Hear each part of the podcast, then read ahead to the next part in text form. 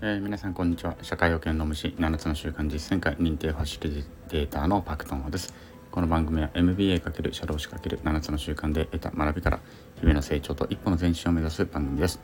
えー、皆さんいかがお過ごしでしょうか？なんとですね、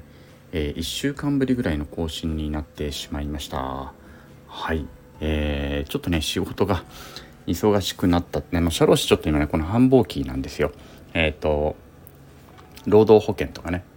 あの社会保険の1年に1回の社会保険料のま計算の時期なんですね。なので全国的に全ての社労士が自分の顧問先さんのあの保険料のね計算とかを1年分行うのでかなりあの繁忙期ということでですねちょっと私の方もあのなかなかこっちの方に手が回らなくて、え、1週間ぶりの更新ということになってしまいました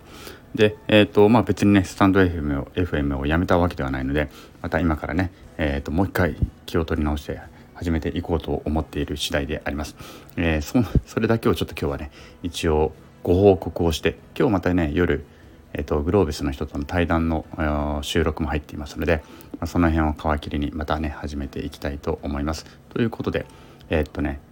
そう何度でも立ち上がれるという立ち上がれるということですね私のその人生の一つのねモットーの一つでもありますけれども人生何度でも立ち上がれるということと自分自身を諦めないということをですね、えー、ここでまた噛みしめながらまた次回明日からのね、えー、一応毎日更新を目指してもう一度行きたいと思います。今日のところはこの辺で終わりにします。また、また今後ともよろしくお願いいたします。失礼します。